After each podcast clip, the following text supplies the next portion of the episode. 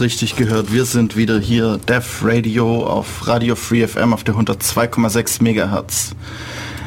Wir haben heute ein tolles Thema, nämlich Funknetzwerke und haben da auch einige Spezialisten mitgebracht. Zum Beispiel den Renz. Hey. Und äh, den Ricky. Hallo. Und äh, mein Name ist Karl-Heinz. Und natürlich mit dabei ist auch noch der Seppo. Hallo Seppo. Nun, wie fangen wir denn an? Ja, wir wollen euch erstmal natürlich begrüßen zu dieser Sendung und ihr könnt mitmachen wie immer auf irc.in-ulm.de, äh, nein, in-ulm.de auf dem der IRC-Chat äh, im Channel der Radio. Äh, dann natürlich per Telefon 0731 938 6299 und 0731 für Ulm und dann die 938 6299. Und dann könnt ihr natürlich uns über Twitter schreiben. Ich werde ab und zu mal nachschauen. dev-radio ist unser Account und zwischen den Sendungen immer gerne als Mail radio.ulm.ccc.de Funknetzwerke. Gibt es viele coole Sachen und wir wollen über WLAN, GSM als ein leitungsvermittelndes Protokoll, UMTS als Vertreter von paketvermittelnden Sachen sprechen und dann mal mit den Grundlagen von Antennen und Netzwerkübertragung anfangen. Ja, also wir sprechen eben von Netzwerke, die auf ja sozusagen im Vakuum funktionieren, im Gegensatz zu den Netzwerken, für die wir irgendwelche Kabel brauchen oder ähm, Lichtwellenleiter. Lichtwellen äh, sind ja eigentlich auch Wellenfunk. Der Unterschied ist, dass du dem Leiter, du gibst ihm ein Medium, um den Lichtstrahl zu lenken. Was ist mit Infrarot? Kannst du auch durch Lichtwellenleiter lenken. Das heißt, das würde man trotzdem noch als Lichtwellenleiter-Netzwerk betrachten, oder? Ähm, unter Umständen kann es auch passieren, dass die Wolkenschichten praktisch hängen, wenn die Temperaturunterschiede in der Atmosphäre gegeben sind, dass du Radio aus Spanien empfängst, ja. weil die Wolken einen Schlauch aus Wellenleitern bilden. Ja, das stimmt, das stimmt. Also auf jeden Fall elektromagnetische Wellen. Nehmen wir mal als, als Grundlage sozusagen für unsere Funknetzwerke. Ja. Okay, ähm, wie bekommen wir denn elektromagnetische Wellen? Wir erzeugen sie durch einen offenen Schwingkreis. Okay, ähm, ich weiß jetzt nicht, wie viele Zuhörer äh, in der Physik, vielleicht in der Oberstufe mal das hatten oder auch im Studium. Ähm, deswegen gehen wir einfach mal durch. Was ist denn ein Schwingkreis? Der Schwingkreis besteht aus einer Spule, einem Kondensator, einem elektrischen Widerstand der elektrische Widerstand kann im einfachsten Fall ein Kabel sein, mhm. wird einmal aufgeladen und äh, fängt dann plötzlich an, immer wieder die Spule zu induzieren und den Kondensator umgekehrt aufzuladen, bis irgendwann die gesamte Ladung aus dem Ding raus ist. Durch Reibung und ähnliches. Mhm. im Kabel. Also wir haben einen Kondensator, den laden wir auf und dann entlädt das sich in die Spule, die wiederum ein, ein, Feld erzeugt, ein elektrisches Feld und sich dadurch äh, wieder dazu führt, dass der Kondensator andersrum aufgeladen wird. Richtig. Der Kondensator wird immer umgekehrt gepolt und enthält in seinem Inneren ein elektrisches Feld. Interessant ist das Innere des Kondensators, wenn wir einen Plattenkondensator betrachten und die beiden Platten nach außen klappen. Und dann? Ist plötzlich der Raum das Innere, also ja, das große okay. Raum das Innere des Kondensators. Wir spielen Mathematiker und definieren innen nach außen. Ja, und das Ding heißt dann eine Antenne. Ja, genau. Also wenn wir, vielleicht sollten wir den Schritt langsamer machen, ähm, wenn wir einen Schwingkreis haben aus Kondensator und äh, Spule, die einfachste Spule ist ein Stück Draht. Das heißt, also wir machen einfach nur einen Kondensator und verbinden beide, beide Seiten des Kondensators mit einem Stück Draht. Dann haben wir die einfachste Spule und jetzt klappen wir auf und dann haben wir eine Antenne, so eine Standardantenne. Ja, einen Dipol. Genau. Außerdem als Grundlagen brauchen wir noch ein mathematisches Konstrukt, das Shannon-Nyquist-Abtas-Theorem. Im Prinzip ist es eine Annahme, dass man jedes Signal, so kompliziert es sein soll, vereinfacht annimmt, als es sei periodisch und dann kann man dafür eine Formel aus Sinus- und Cosinus-Schwingungen finden, um dieses Signal annähernd zu beschreiben. Um diese Formel zu finden, gibt es eine ganz einfache Faustregel. Für jede Periode, die man darstellen will, braucht man mindestens zwei Abtastpunkte. Oder kurzum, Die Frequenz, mit der man das Signal misst, muss doppelt so hoch sein wie die höchste Frequenz, die man messen möchte kann man sich vorstellen, eine, einfache Welle, ein Sinus. Ich möchte eben zwei Punkte darauf messen, am besten die zwei Maxima, also das Maximum, das Minimum sozusagen, um den perfekt zu beschreiben. Und wenn ich mehr habe, ist natürlich besser. Wenn ich weniger habe, funktioniert es nicht. Machen wir es einfacher. Wenn ihr die Mathe auf, wenn ihr drei Punkte in dem Koordinatensystem bekommt und euch gesagt, das ist, das ist maximal eine Sinuswelle, vielleicht nur eine halbe Welle, findet jetzt die Gleichung für die Sinuswelle. Ja das geht. Kriegt es mindestens durch Ausprobieren raus. Genau. Das sagt einfach nur das Nyquist-Theorem. Das ist auch der Grund, wieso wir, wenn wir Audio aufnehmen, mindestens 44, also 44,2 äh, Kilohertz, glaube ich, ist die Aufnahme, ähm, ja, die, die Abtastrate normalerweise bei Audio, weil wir eben bis 20, 22 Kilohertz hören. Und das Doppelte, damit wir auf jeden Fall alles mitbekommen. Das ist so die, die Grundlage bei CDs und sowas, wird immer 44,2 Kilohertz benutzt. Besser, äh, wenn wir höhere Frequenzen noch drin haben wollen, müssen wir halt mehr mitnehmen. Außerdem müssen wir noch über zwei grundlegende Eigenschaften von Wellen reden. Also von dem Modell, das wir annehmen, wie sich das Zeug ausbreitet. Und diese Eigenschaften heißen Interferenz und Reflexion. Interferenz entsteht dadurch, wenn man eine Welle nimmt in zwei Strahlen aufteilt und diese beiden Strahlen wieder zusammenfügt. Nochmal, es, es ist langsam. Interferenz ist eine Eigenschaft, die nur bei Wellen gleicher Frequenz auftreten kann. Mhm. Deswegen, wenn ihr ein Handy habt und jeden, nebenan jemand mit WLAN rumspielt, gibt es kaum Möglichkeiten, dass sich diese beiden Geräte gegenseitig stören. Zumindest nicht die Wellen im Raum. Aber Geräte, die auf gleicher Frequenz arbeiten, können euer Signal manipulieren. Zum Beispiel WLAN und Bluetooth wäre eine Möglichkeit. Ja. Interferenz bezeichnet die Eigenschaft, dass sich zwei Wellen überlagern und dabei von der einen Welle ein Maximum, von der anderen Welle wahlweise ein Maximum oder Minimum zusammenfallen können. Das heißt, Wellen können sich gegenseitig verstärken oder gegenseitig auslöschen. Das kann man sich auch mal anschauen. Ähm, das ist ein ähnlicher Effekt, wenn man sich im, im akustischen das anschaut, die Schwebung. Ähm, man hat zwei Frequenzen, die sehr nah beieinander liegen und dadurch entsteht dann äh, noch eine, eine, andere Frequenz drüber, die dann manchmal den Klang verstärkt und manchmal dann äh, ganz auf Null abschwächt. Also die, das ist ein ähnlicher Effekt. Die andere Eigenschaft nennt sich Reflexion. Wellen können an Oberflächen gespiegelt werden. Zum Beispiel an Fenstern, die mit Silberbeschichtung verspiegelt sind. Um, um, bessere Wärmeleitung oder Wärmeschutz zu haben. Jetzt schmeißen wir alles zusammen, was wir bisher gehabt haben. Wenn ihr irgendwo einen Funkmast in der Stadt habt, dann strahlt dieser Funkmast, nehmen wir der Einfachheit halber an, ideal in alle Richtungen ab. Das, was ins Haus reinstrahlt, geht durch viele Wände durch, hat dort Wechselwirkungen mit den Materialien und die Welle verreckt ziemlich schnell in ihre Energie. Vor allem, wenn ihr Stahlbeton in den Wänden habt. Oder Während, ganz viel Wasser. Währenddessen eine Welle, die durch eine Häuserschlucht geht, kann an jeder Wand reflektiert werden und kann sich dadurch beliebig lang in dieser Häuserschlucht fortpflanzen. Allerdings können wir über die Empfangsqualität nichts aussagen, denn diese Welle wird mehrfach reflektiert, wird an den Oberflächen geteilt und es kommt zur Interferenz. Entlang einer Häuserschlucht könnt ihr extrem guten Empfang haben oder gar keinen Empfang. Und das kann schon passieren, wenn ihr euren Standpunkt um einen Meter ändert. Ja, ich kenne das ja schon bei mir im Zimmer. Hat, man hat bestimmt schon mal bemerkt, dass es Stellen gibt, an denen man perfekt Empfang hat. Dann dreht man sich kurz um, weil man irgendwas nachschauen will und plötzlich bricht das Telefon ab. Das Telefongespräch. Weil man eben da gerade gar keinen Empfang hat. Also Funkzellenreichweite in Städten, die sind ziemlich amöbenartig. Entlang von Häuserschluchten bilden die ziemlich lange Arme, entlang von Hindernissen sind sie ziemlich kurz. Deswegen sind die auch eigentlich höher als die Häuser, damit die oben drüber strahlen sozusagen. Also damit man überall irgendwie nach Möglichkeit noch hinkommt. Mhm. Von oben runter.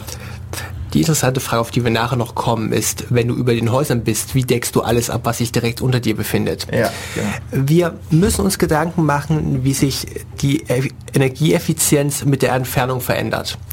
Also nehmen wir an, wir strahlen ideal in alle Richtungen des Raumes ab. dann verteilt sich die Energie, die wir senden, auf eine Kugeloberfläche. Und diese Kugeloberfläche wächst quadratisch mit dem Abstand zum Kugelmittelpunkt an. Das heißt, das Signal wird dadurch schwächer, dass es sich auf einen größeren Raum verteilt, wenn ich weiter weg von der Quelle des Signales bin. Und ja, das ist dieses äh, Gesetz, nennen wir es mal so, dass es eben äh, mit der äh, ungefähr quadratisch abnimmt. Also wenn wir 10 Meter weg sind, dann haben wir nur noch ein Hundertstel der Energie. Mhm. So grob. Ähm, Ingenieure gehen für den Vergleich von diesen Reichweitenbeschreibungen immer von einer idealen kugelförmigen Antenne aus, die in alle Richtungen gleichmäßig abstrahlt. In der Tat ist dieses Gerät etwas schwer zu bauen, aber eine ziemlich gute Größe, wenn man andere Sachen vergleichen möchte. Unsere beliebteste Antenne wäre ein einfacher Stab, habt sie meist einen WLAN-Router hinten dran, nennt sich Dipol und ein Dipol hat die Eigenschaft, dass er eine Art Ring aussendet, der ziemlich guten Empfang hat, orthogonal zur Längsseite des Stabes, und zwar zu allen Senkrecht zur Längsseite. aber an den beiden dünnen Endpunkten fast überhaupt keinen Empfang mehr hat. Das heißt, dieser Stab hat die Eigenschaft, dass er die gesamte Energie, die er aussendet oder empfängt, in eine gewisse Richtung weist. Die Antenne bündelt und wenn man dann noch ein paar Nebeneffekte reinnimmt, nennt man diese Eigenschaft Gewinn. Der Gewinn einer Antenne beschreibt, wie stark sie elektromagnetische Wellen in einem Raum bündeln kann. Was ist jetzt, wenn ich eine, ähm, irgendwie die Aufgabe habe, sagen wir mal WLAN, das ja normalerweise für ein Haus reicht, irgendwie 10 Kilometer weit zu kriegen? Was mache ich da am einfachsten? Du könntest die Energie erhöhen, mit der du sendest. Was in Deutschland ja nicht unbedingt dann legal wäre? Ja, äh, technisch möglich schon, ein paar, hat ein paar hässliche Nebeneffekte. Die andere Möglichkeit ist, du kannst mit der Energie gehen, die du bisher hattest, die du bisher ideal in den Raum abgestrahlt hast und die Energie, die nach hinten gehen würde, weg von deinem Ziel nach vorne lenken. Du bündelst aus der Kugelform in einen Strahl hinein mit einer Antenne, die einen hohen Gewinn aufweist. Also deine Abstrahlrichtung wird kleiner, aber die, Ener die Energie verteilt sich nicht mehr auf die Kugel, sondern nur noch auf die Abstrahlrichtung. Da ich ja sowieso vermutlich dann, wenn ich, wenn ich 10 Kilometer erreichen will, sowieso nur ein Ziel ansteuern will, ist es ja genau das, was ich haben will. Es gibt doch eine Eigenschaft, die begrenzt. Und zwar müssen wir kurz das Signal-Rausch-Verhältnis an besprechen. Und zwar kommt da ein Signal durch die Luft oder durch welches Trägermedium auch immer, sagen wir Vakuum, das immer schwächer wird, je weiter ich von der Quelle wegkomme. Und ich muss dieses Signal irgendwie erkennen, bevorzugt gegenüber allen anderen Signalen, die sich noch im Raum befinden.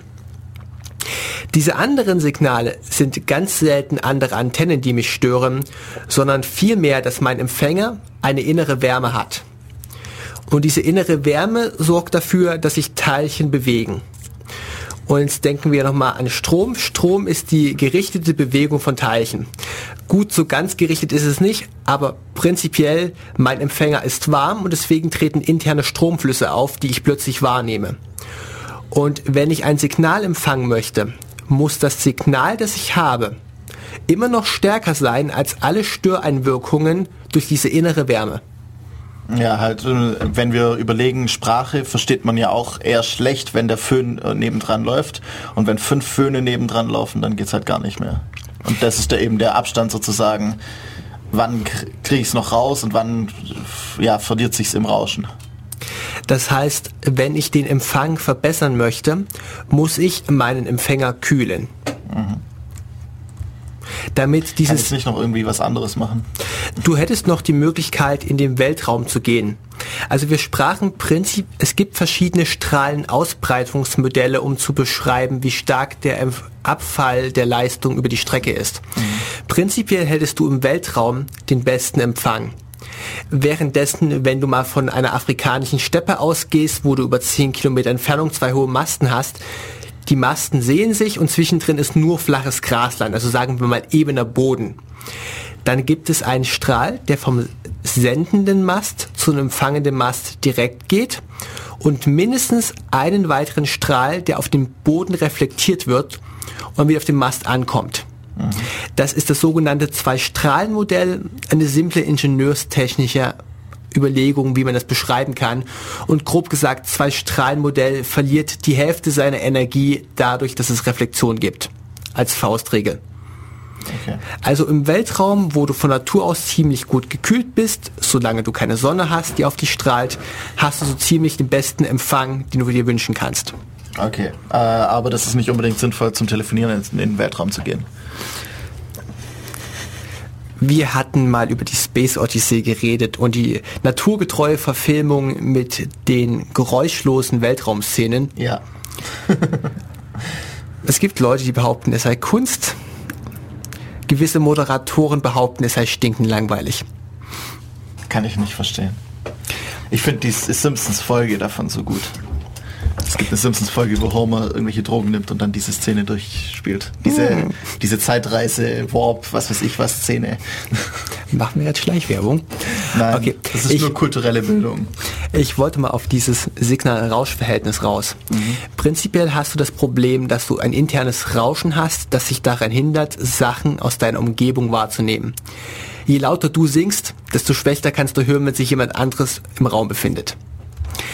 Das ist das Problem, sobald ihr anfangt zu senden, habt ihr eigentlich so viel Störung auf eurem Empfangsmedium, dass ihr selbst nichts mehr verstehen könnt. Ihr könnt also entweder senden oder empfangen. Ihr könnt mit dem gleichen Gerät beides machen. Ihr könnt senden und danach empfangen und danach wieder senden. Aber nicht zeitgleich. Und dieses Übertragungsverfahren nennt sich Halbduplex. Mhm. Ich kann in beide Richtungen, aber nicht gleichzeitig. Und das ist das Wichtige, wenn wir nachher über solche Sachen reden wie WLAN, wo verschiedene Teilnehmer versuchen, Informationen auszutauschen, aber nur einer kann reden und alle anderen müssen zuhören. Okay, ich denke, wir haben jetzt mal so alle erschlagen mit, mit den wichtigsten Grundbegriffen. Falls wir nachher noch welche brauchen, kommen wir nochmal drauf zurück. Ähm, wir machen jetzt nochmal Musik, damit ihr ein bisschen euer Gehirn durchpusten könnt und dann fangen wir an mit den grundlegenden Designstrategien und den grundlegenden Ideen hinter den Funkprotokollen.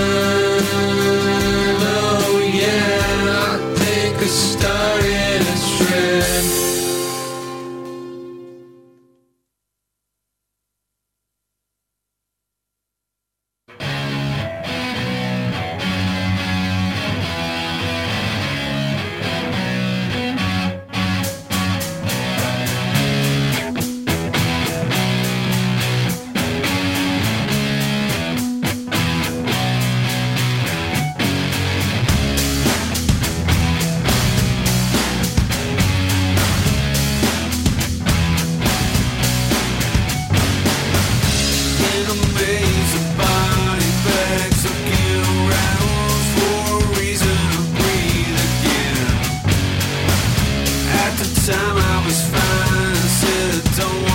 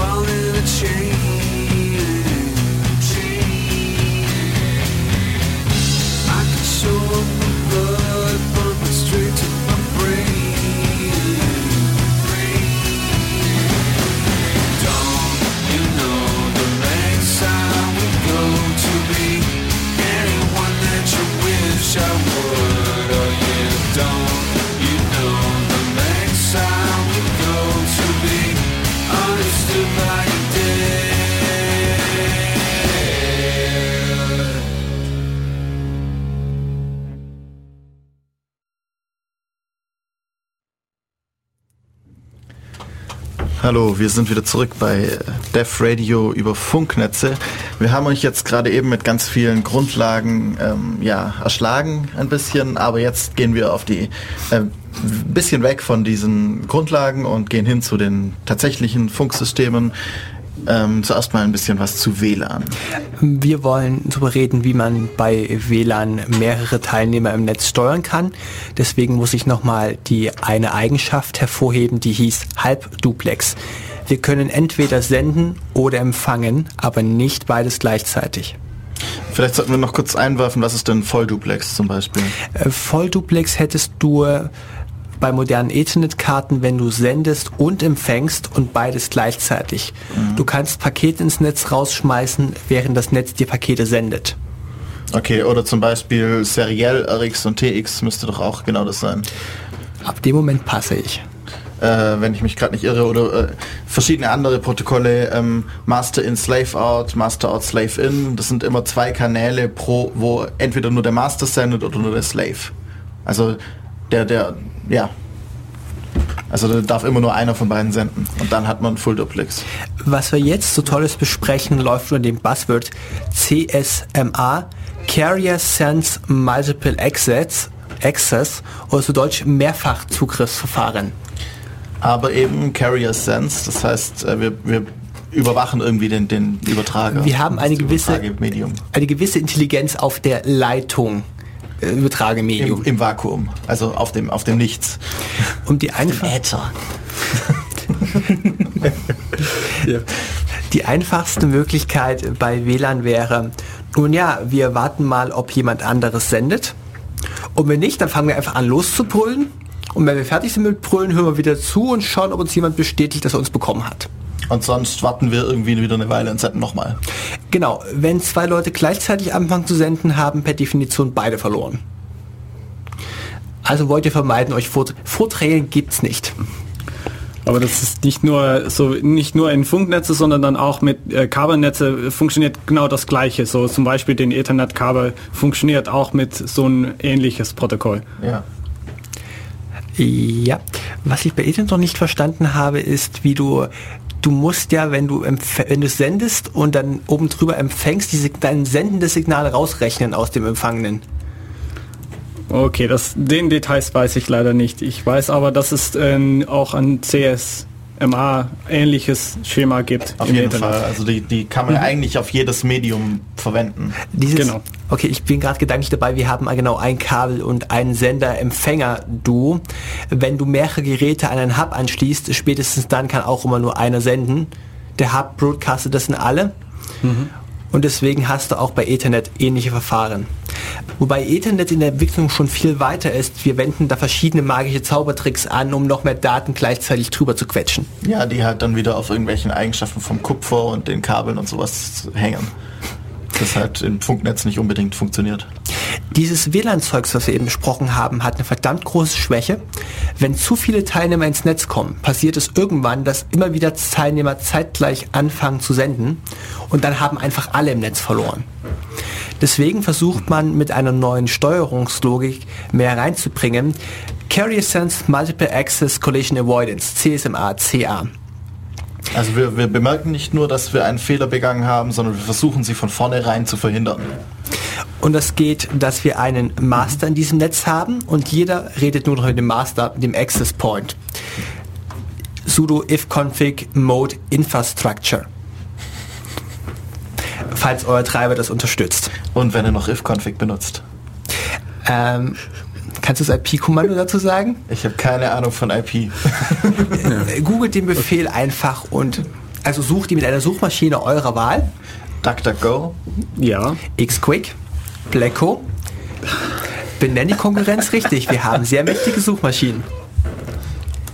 Ich habe letztens die Musikpedia gefunden.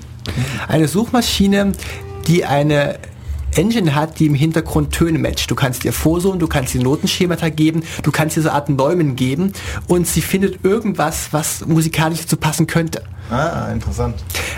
Suchmaschinen gibt es viele, vergesst Google. Gut, genug politische Propaganda. Ja, in, ja, all diesen anderen Suchmaschinen sind sehr schön, aber ähm, aus meiner Erfahrung ist es optimal noch immer noch Google für rein ähm, Textsuche. Du musst die richtige Suchmaschine für den richtigen Zweck verwenden. Genau. Darauf können wir uns, glaube ich, alle einigen. Okay, ähm, CSMA CD und CSMA CA. Collision Avoidance. Also wir haben einen zentralen Master in diesem Netz und jeder Teilnehmer verbindet gegen den Master.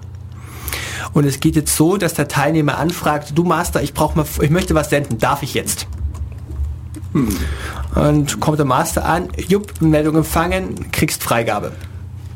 Ja klar, man kann das auch verteilen, um das, um das Gleiche zu sagen, aber dann sagt man, ah, darf ich senden? Und dann kommt von den C deiner Sendung, bekommt man dann eine Nachricht zurück, der sagt, okay, ja, ich, ich höre gerade nichts, schick mal. Und dann kannst du senden und das geht grundsätzlich fast immer richtig, bis zum wann äh, den Geräte anfangen zu bewegen. So wann man ein Netzwerk hat, wo den Geräte bewegen, so du laufst mit, mit dem Laptop im äh, Haus rum, dann, dann wird es ein bisschen schwieriger. Wir müssen den speziellen Fall betrachten, sagen wir mal, alle Funkgeräte haben eine Reichweite von 10 Metern und jetzt befindet sich ein Client an der einen Ecke der 10 Meter Bereich und der zweite Client auf der anderen Seite des Masters, nur in Reichweite des Masters, aber nicht in Reichweite des anderen Clients. Auch, ja. Also nicht jeder im Funknetz kann jeden anderen Teilnehmer sehen und dennoch müssen sie gegeneinander synchronisieren. Ja. Und deswegen gibt es dieses Collision Avoidance Protokoll, wo sich der Teilnehmer anmeldet mit er möchte gerne funken, eine Bestätigung holt. Und da wir so komische Protokolle wie TCP, Transmission Control Protokoll, auf IP auf oberen Layern sprechen, das die garstige Eigenschaft hat, dass es für Pakete, die es sendet, auch Pakete als Empfangsbestätigung zurückerwartet. Also TCP ist ein Protokoll, das eigentlich ein Duplex voraussetzt gibt es in diesem Protokoll Regeln für Zeitverfahren. Du musst hören, ob bereits jemand anderes sendet. Wenn du in einer gewissen Zeit nichts gehört hast, darfst du eine Anfrage stellen, ob du senden darfst. Wenn du diese Anfrage einmal genehmigt bekommen hast und du anfängst Daten zu übertragen, gibt es eine gewisse Zeit, die dein Access Point dir antworten darf mit Empfangsbestätigung und Rückkanalpaketen. Und dann hast du wieder einen gewissen Zeitschlitz, in dem du das machen darfst. Und erst wenn dieser Zeitschlitz vorbei ist, dann dürfen andere Teilnehmer im Netz sich wieder bewerben, die zentrale Funkressource zu erhalten. Das heißt, wenn ich einmal darf, dann darf ich auch eine Weile lang. Dann darfst du eine Weile lang, so lange, bis du von diesem Privileg keinen Gebrauch mehr machst. Das heißt, ich kann, sobald ich einmal eine Fu- Funkverbindung kriege, dann das komplette Netz kaputt machen. Ja. Wenn ich es durchgehend be- bestrahle. Indem du einfach mit Daten draufhältst. Ähm, ich glaube, dass es auch eine Timeout gibt, da bin aber nicht sicher, ob das auch so Das wäre ist. ja eigentlich sinnvoll, weil man will ja, dass alle möglichst gleich behandelt werden. Genau. Ich habe mal drüber nachgedacht, so wie Phil meinen WLAN-Treiber ein Stück zu tweaken. Und zwar heißt es theoretisch, wenn es zu einer Kollision kommt, dass zwei Teilnehmer gleichzeitig anfragen, sollen beide einen Countdown auswürfeln. Und dieser Countdown wird immer dann runtergezählt, wenn im Funknetz gerade keiner sendet. Wenn jemand sendet, wird dieser Countdown angehalten und bitte fortgesetzt, wenn die Funkressource frei ist. Das ist das Verfahren, mit dem man versucht zu vermeiden, dass zwei Teilnehmer gleichzeitig Anfragen stellen. Dass sie dann, weil sie sich dann unterschiedlich lange warten und beide auf die gleichen Effekte reagieren, sind sie dann nach einer Weile, also starten sie wieder äh, danach nicht mehr gleichzeitig, sondern zu anderen Zeiten. Soweit zur Theorie. Wenn du ein Netz mit beliebig vielen Teilnehmern vollstopfst, ich habe das mal mit einem nicht näher bezeichneten Cisco-Protokoll versucht, auf einem WPA2. Äh, wir reden kurz über Verschlüs ähm, wir reden über eine WLAN-Verschlüsselung, bei dem der Client an den Access Point mehrere Pakete schickt und mehrere Pakete zurückkommen, bis beide eine Verschlüsselung ausgehandelt haben. Und diese Verschlüsselung muss alle paar Sekunden erneuert werden. Das heißt, wir haben einen gewissen Datenverkehr im Netzwerk, nur um die Leitungsverschlüsselung aufrechtzuerhalten. Wir haben noch keine Nutzdaten gesendet. Wenn wir jetzt beliebig viele Teilnehmer, viele Clients an einen Access Point bringen, kann es passieren, dass das Verschlüsselung aufrechterhalten für jeden einzelnen dieser Clients das Netz derartig verstopft, dass alle aus dem Netz rausfallen. Und die magische Grenze, wir haben es einfach mal so Erfahrungswert aus der Hochschule, mit 20 Teilnehmern in einem Funknetz kannst du noch WPA2 aufbauen. Bis ungefähr 40 geht es hoch, dass wenn du die Verbindung einmal hast, du immer noch Daten drüber senden kannst und das Rekeying, also diesen Schlüsselneuaustausch nochmal schaffst. Auf 40 ist eine magische Grenze, der schon irgendwie auseinanderfällt und immer wieder Teilnehmer aus dem Netz rauspurzeln. Also es ist viel einfacher, die Verschlüsselung mit dem Netz aufzubauen, wenn du guten Empfang hast und dich danach vom Netz wegzubewegen, als aus einem schlechten Standpunkt heraus eine Verbindung aufzubauen. Ja. Auch einer der Punkte, warum es sich lohnt, als Erster im Hörsaal zu sein. Du kriegst das Netz. Frage dazu. Ähm, äh, ist es wirklich ein Problem von den Funkra äh, den Sendungen oder ist es ein Problem von den Router, der zu langsam ist? Denn das letzte ist, was ich erwarten würde, eigentlich. Äh, deswegen habe ich gesagt, ein nicht näher bezeichnetes Cisco-Gerät. Ich kann dir nicht Ach sagen, so. was der Router kann. Okay. Ich gehe davon aus, da ständig meine Rekeyings in, in Timeout gelaufen sind, Mhm. bin ich davon ausgegangen, dass es eine Mischung aus verstopfter Funkressource und überfordertem Router ist. Okay. Ich werde erwarten, dass es ein ähm, Computation-Problem ist, aber Äh, Competition? Du meinst Ähm, zwischen den oder? Rechenproblem an den Routerseite, der den Schüssen äh, ausrechnen und verteilen muss, weil das ist das kompliziertste eigentlich. Wir sollten mal die Router-Software nachprogrammieren und schauen, ob wir es selber besser hinbekommen. Genau. Also wir sprachen jetzt über Mehrfachzugriffsverfahren. Wie kann ich steuern, wenn verschiedene Teilnehmer im Netz senden wollen, aber nicht zwei gleichzeitig senden können? Carrier Sense, Multiple Access, Collision Detection und Collision Avoidance. Ja, ho, wat. Ähm, Collision Detect, das geht nur auf eine, ähm, nicht eine Funknetz, sondern dann mit Ethernet, so mit Kabel. Das geht, weil dann kann man sehen, dass es Sendungen gibt von irgendjemand anderes. Aber wenn man sendet auf einen Funkkanal, dann geht's nicht, weil dann sendest du selber und dann kannst du nicht ohne zweite Antenne noch Ah. detektieren, dass es eine andere Sendung gibt. Wunderbar, ich habe es verstanden. Soll ich es nochmal erklären? Ähm, nee, ich denke, das, also ich habe es auch verstanden, also wird es vermutlich, wenn ihr es nicht verstanden habt, schreibt was. Gerne. Okay, ähm, wird es besser durch ähm, 802.11n? Weil, du ja, weil man ja mehrere Antennen hat, kann das sein? Äh, Ich glaube, dass Aber die, die ähm, machen was anderes. Hm, die machen, glaube ich, was anderes, ja. Äh, mein Eindruck von N, ich weiß den Details weiß ich nicht, aber de, dass es den C ist, ähm, einen anderen Encoding-Schema zu benutzen. So, aber da, da reden wir vielleicht später noch über. Ja. Und aber das ist nur dafür, weil dann kann man mehr Daten übertragen. Das ist dein Hauptziel von N. Ja, ja. Okay, ähm, wir haben jetzt die, die Zugriffsverfahren, also beim WLAN wird normalerweise dann eben CSMA, CA benutzt, also Collision Avoidance. Und um das nachher vergleichen zu können, das sind Verfahren, die man benutzt, um mehrere Teilnehmer im gleichen Funknetz zu halten. Und äh, was, was können wir denn sonst noch über WLAN sagen? So? Ähm, äh, bei uns, damit nicht jeder wild durcheinander funkt, gibt es eine Behörde in Bonn, die Bundesnetzagentur. Und die Bundesnetzagentur vergibt Rechte, wer wann auf welchen Funkfrequenzen senden darf. Und zwar für alle Funkfrequenzen, die es überhaupt gibt. Für alle Funkverbindungen in Deutschland. Und da hat die Bundesnetzagentur ein paar Ausnahmen gemacht. Zum Beispiel WLAN ist eine von denen.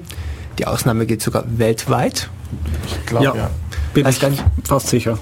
Ähm, zum Beispiel auf einem Spektrum von 2,4 Gigahertz darf jeder in einer Kanalbandbreite von 20 Megahertz mit einer Leistung von 0,1 Watt senden, wie er lustig ist.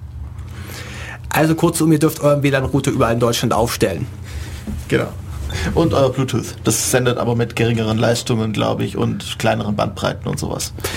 Auch noch Und auch diese komischen Tastaturen, die in komischen äh, anderen Verfahren senden, auch auf dem 2,4 Gigahertz Band. Genau. Die werden also technisch mit der Send- und Empfangsantenne vom WLAN auskommen können, weil sie ungefähr in der gleichen Bandbreite liegen. Auch noch freigegeben ist das 5 Gigahertz Spektrum. Das ist auch ein WLAN-Spektrum eigentlich. Mhm. So den äh, 802.11a und ich glaube auch N, N die auch. funktionieren teilweise auf 2 pu- äh, 5.9 statt 2.4. Ja. Die können auch, glaube ich, teilweise beides gleichzeitig befahren und sowas und Ja. dann alles mögliche komisches Zeugs machen. Für Effizienz, das ist aber nicht immer kompatibel auf beiden Seiten. Ja. Wir sollten den Standard kurz erklären, damit er bei den Hörern nachgeschlagen werden kann. Der Ja. Standard ist der ISO International Standardization Organization 802.11. Das sind die ganzen WLAN-Standards und jetzt kommt noch ein Buchstabe hinzu oder eine Jahreszahl für den speziellen Standard. Zum Beispiel Senden im 2,4 GHz Bereich ist ein anderer Standard als Senden im 5 GHz Bereich. Und Senden mit mehreren Antennen als extra Feature ist ein anderer Standard als Blub.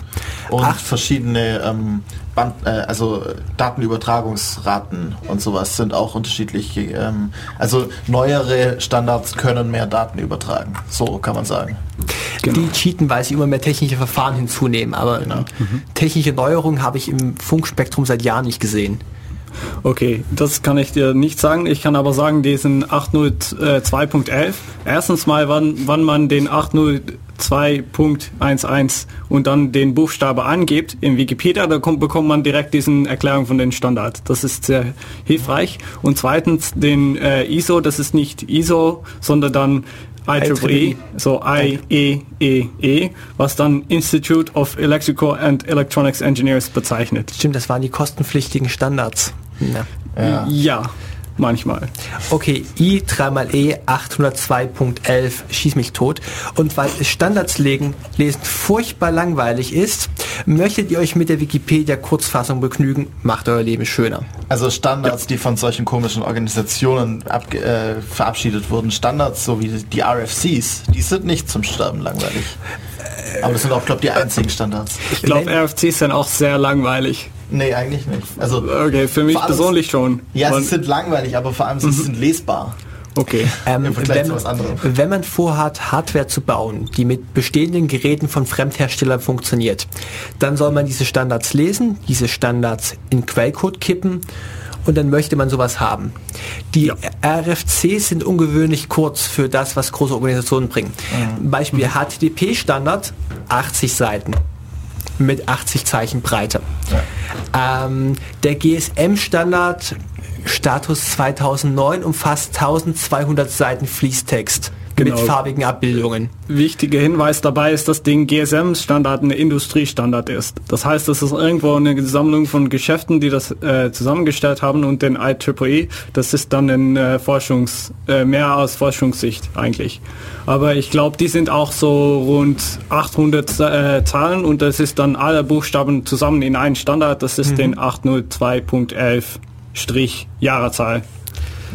Das, Sammlung- das ist aber sehr kompliziert und das kann man in äh, Wikipedia schön nachlesen. Ich glaube, es gibt schon 40 unterschiedliche Buchstaben dahinter. So, man ist, man hat angefangen mit Großbuchstaben zu arbeiten und mit zwei Buchstaben zu arbeiten, weil man keinen Buchstaben übrig mehr hat. Ich habe den Standard letztens runtergeladen, den E IEEE 802.11-2012. Es ist ein PDF, nur Text, 36 Megabyte geworden. Ja. Sind auch, äh, ich glaube, ein, zwei Grafiken da drin und äh, sehr viele Tabellen auch. So, da wird es sehr lang von, aber Also wenn ihr jemals vorhabt, sowas nachzuimplementieren, es ist eigentlich ein Lebenswerk und ich habe die böse Theorie, es ist dazu gehalten, Privatpersonen rauszuhalten aus dem Geschäft. Du kannst nicht eben mal GSM-Hardware bauen. Das schaffst du in zehn Jahren nicht. Ja, GSM-Hardware ist wirklich ein Problem. Aber das, was wir jetzt haben, zum Beispiel, naja, es gibt viele Software, die das äh, freie Implementierungen sind, aber die sind manchmal teilweise reverse engineered, so zurückgebaut aus bestehende Implementierungen.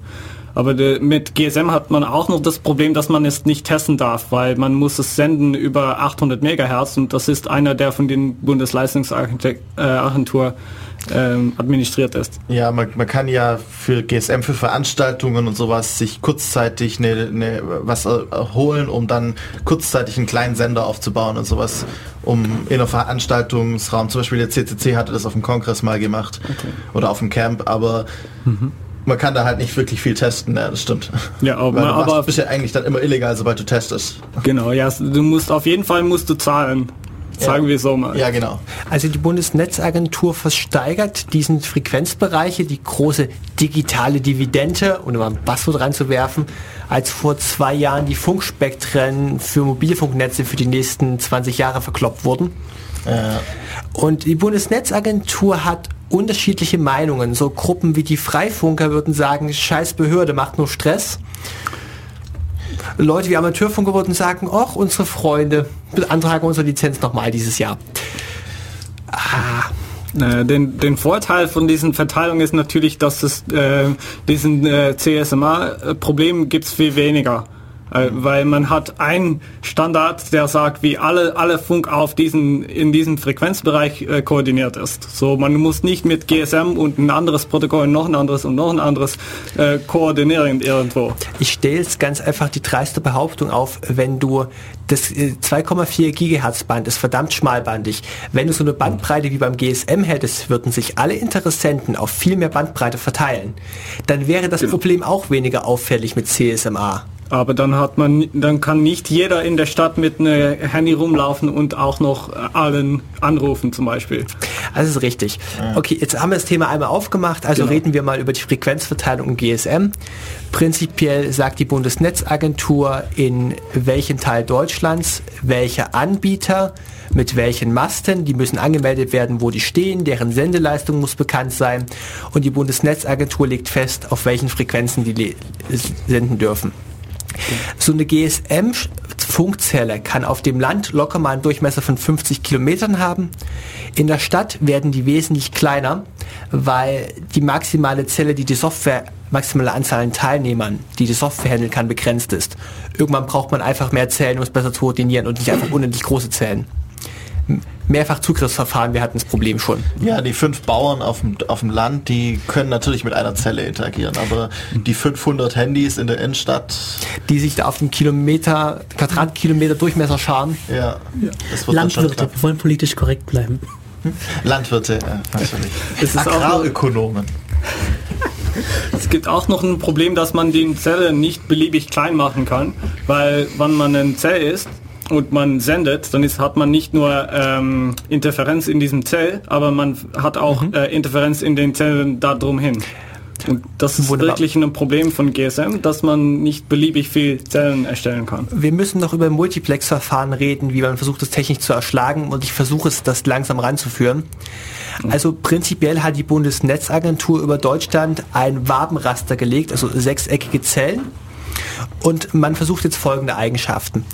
Wir hatten gesagt, Interferenz, so eine Eigenschaft von Überlagerung von Wellen, die wir prinzipiell nicht haben wollen, tritt nur auf bei Wellen, die gleich lang sind.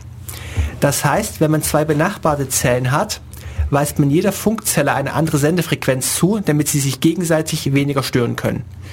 Diese Organisation übernimmt die Bundesnetzagentur. Was man auch noch macht, ist, man versucht dieses alle Clients verbinden mit einem Master im gleichen Funkmedium zu umgehen, indem man so einer Funkstation mehrere Antennen gibt. Und diese Antennen sind keine idealen Kugelstrahler, sondern die Antennen decken jeweils nur ein Drittel eines Kreisabschnittes ab. Also man teilt den Sendekreis in mehrere Kreisscheibchen ein, um jedes dieser Kreisscheibchen einzeln ansprechen zu können. Also st statt 500 Teilnehmer in einem Vollkreis zu haben, hat man 250 Teilnehmer in einem Halbkreis. Statt 250 Teilnehmer in einem Halbkreis, 500 durch 3, 5 Drittel mal 100, Nehmen wir 600, 80. dann sind es 300 und dann 200. 200 Teilnehmer pro Funkscheibchen. Macht das Leben einfacher. Ich könnte jetzt spontan über die Organisation mit den Funkzellen und den Base Ja. BSCs Mach doch einfach. Also die Aufbau im GSM-Netz, um das gleich mal fortzusetzen, wäre ungefähr so. Man hat ein Endgerät, mal Neudeutsch Handy. Der Fachstandard sagt dazu übrigens Mobile Station. Also die mobile Station, eine Station ist normalerweise ja nicht mobil. Äh, Die Mobile Station verbindet gegen die zentrale Antenne des GSM-Netzwerkes. In dem Fall heißt das Ding BTS, die Base Transceiver Station. Die BTS kann mehrere Antennen haben, meistens haben sie drei. Entlang von Autobahnen oder Zugstrecken sehe ich auch mal, dass sie genau zwei Antennen haben, eine nach vorne, eine nach hinten entlang der Autobahn, um bessere Abdeckung zu kriegen. Und mehrere dieser Base Transceiver Stations werden zusammengefasst zu einem Base, BSC, Base Station Controller. Das ist das, was mindestens noch detektiert, wenn jemand geortet wird, ist von diesem Base Station Controller der Verwaltungscodec wichtig und der nennt sich Location Area Code. Also mehrere Antennen zu einer Sendestation, mehrere Sendestationen zu einer Sendestationsgruppe und den Namen BSC. Und diese Sendestationsgruppe ist in sich autark. Dieser Controller muss zum Beispiel klären, wenn ein Handy das Netz wechseln möchte. Also wenn ich von einer Antenne auf eine andere Antenne wechsle, im GSM-Netz. Das folgendermaßen, das Handy sieht, ich habe eine Antenne mit Empfangsqualität 80, Antenne A und Antenne B mit Empfangsqualität 60 und meldet jetzt dem Netz, ich registriere zwei Antennen, Qualität 60 und 80. Ist aktuell bei Antenne A eingebucht. Jetzt bewegt sich die Person, also der Träger der Mobile Station, was in unserem Fall auch ein Surfstick oder ein, keine Ahnung, was im Auto verbautes Gerät sein könnte. Und plötzlich meldet die Mobile Station an das Netz, ich empfange Qualität 50 Zelle A und Qualität 50 Zelle B. Und jetzt entscheidet das GSM-Netz, eine Übergabe zu machen des Endgerätes eine neue Funkzelle. Dafür sagt der Base Station Controller, der den Laden bekommen hat, macht jetzt auf Zelle B eine Funkressource auf für das Handy. Er muss einen Kanal reservieren, er muss den Zeitschlitz reservieren. Wir kommen nachher noch drauf, wie die Verwaltung genau funktioniert. Also er muss jetzt dieses Handy im neuen Netz anmelden. Wenn das Handy, wenn das Netz in der Lage wäre, das Handy aufzunehmen, muss er über der, die alte Sendeantenne dem Handy sagen, dass das Handy jetzt das Netz wechseln soll. He- also Zelle B ist bereitgeschaltet, um das Handy in Empfang zu nehmen. Base Station Controller sagt Zelle A, sagt dem Handy, es soll jetzt wechseln. Das Handy wechselt in Zelle B und meldet sich an.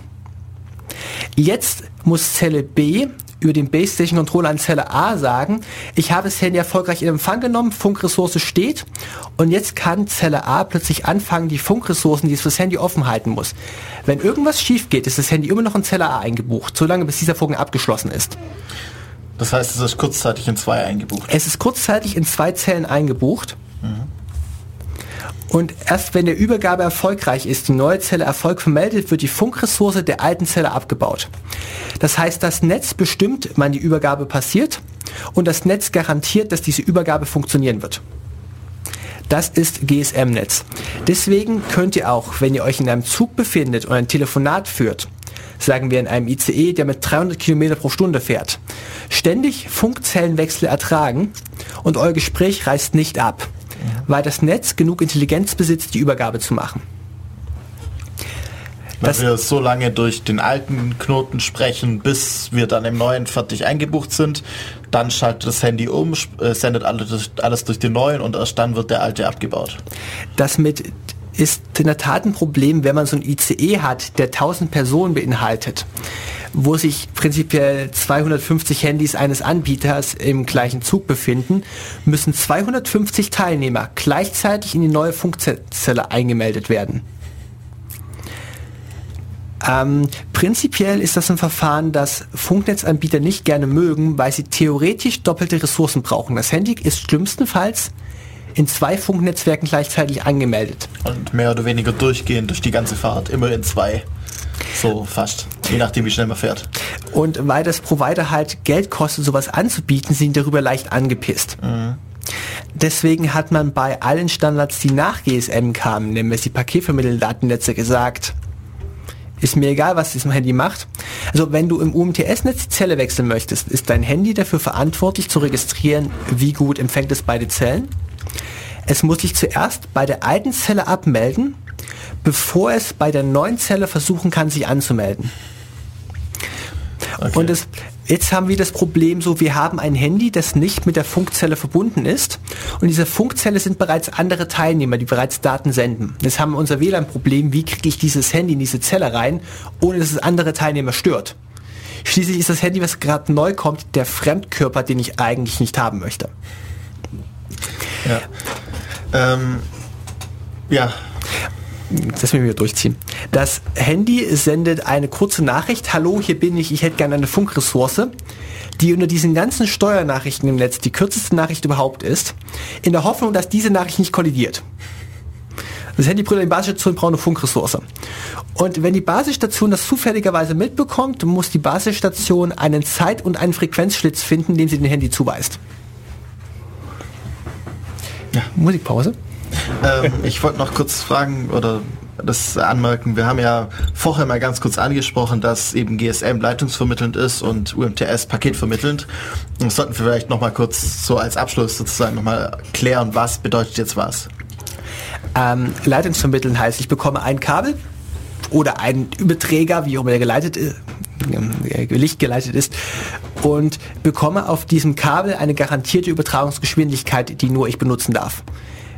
Ich kriege diese Geschwindigkeit des Minimum garantiert und das war's. Kann man sich so ein bisschen vorstellen, äh, ich bekomme ein Kabel ins Haus gelegt und das ist mein Kabel und da spreche nur ich drauf. So auf jeden Fall bis zur nächsten Station. Stellen wir uns Paketvermitteln vor, als wir kriegen ein Kabel in unsere WG gelegt und zehn Leute können dieses Kabel benutzen. Dann besteht die Möglichkeit, dass ich gerade der Einzige bin, der im Haus bin und der Einzige, der das Kabel benutzt. Dann kriege ich krass hohe Geschwindigkeiten drauf auf ein Kabel.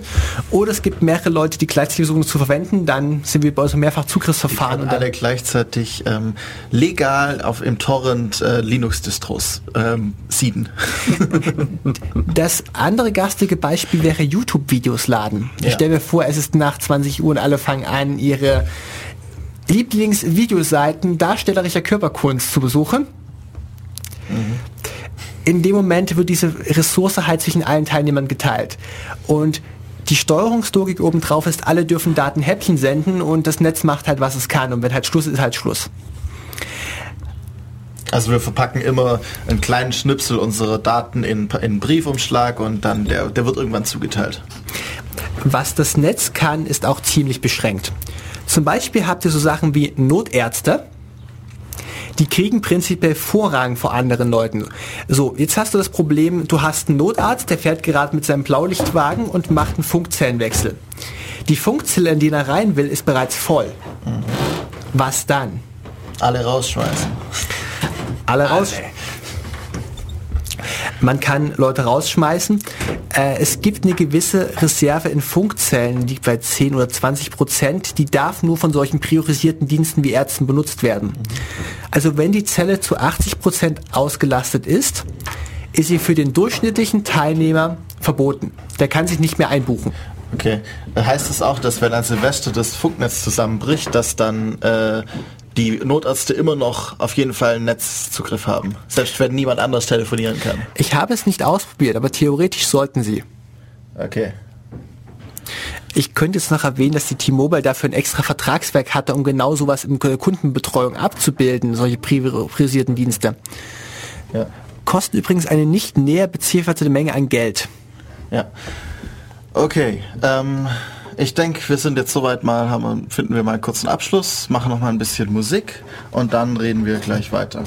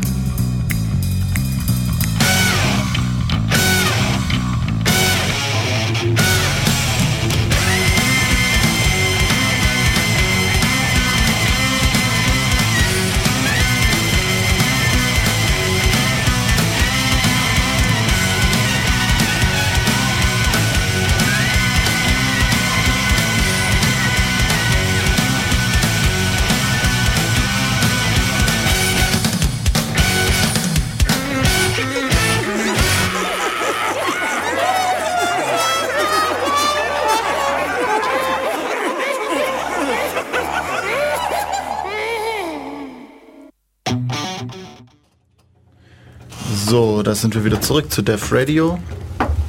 Und ähm, wir wollten jetzt noch ein bisschen über Multiplexing sprechen. Wenn, äh, ja, wofür brauchen wir das? Was, wie, was machen wir da? Was können wir alles multiplexen?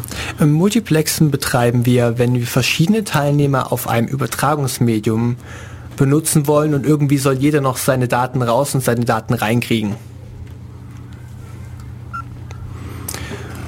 Und im Multiplexen gibt es verschiedene Verfahren. Wir nehmen zum Beispiel mal an, ihr wohnt in einer WG mit zwei Leuten, wollt eine andere WG mit zwei Leuten anrufen und habt nur ein Telefon.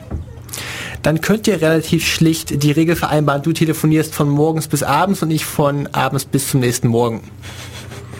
Funktioniert auch gut bei Schichtdienst. Wunderbar. Du meinst, wir sollten Informatiker mit anderen Berufsgruppen zusammenwohnen lassen?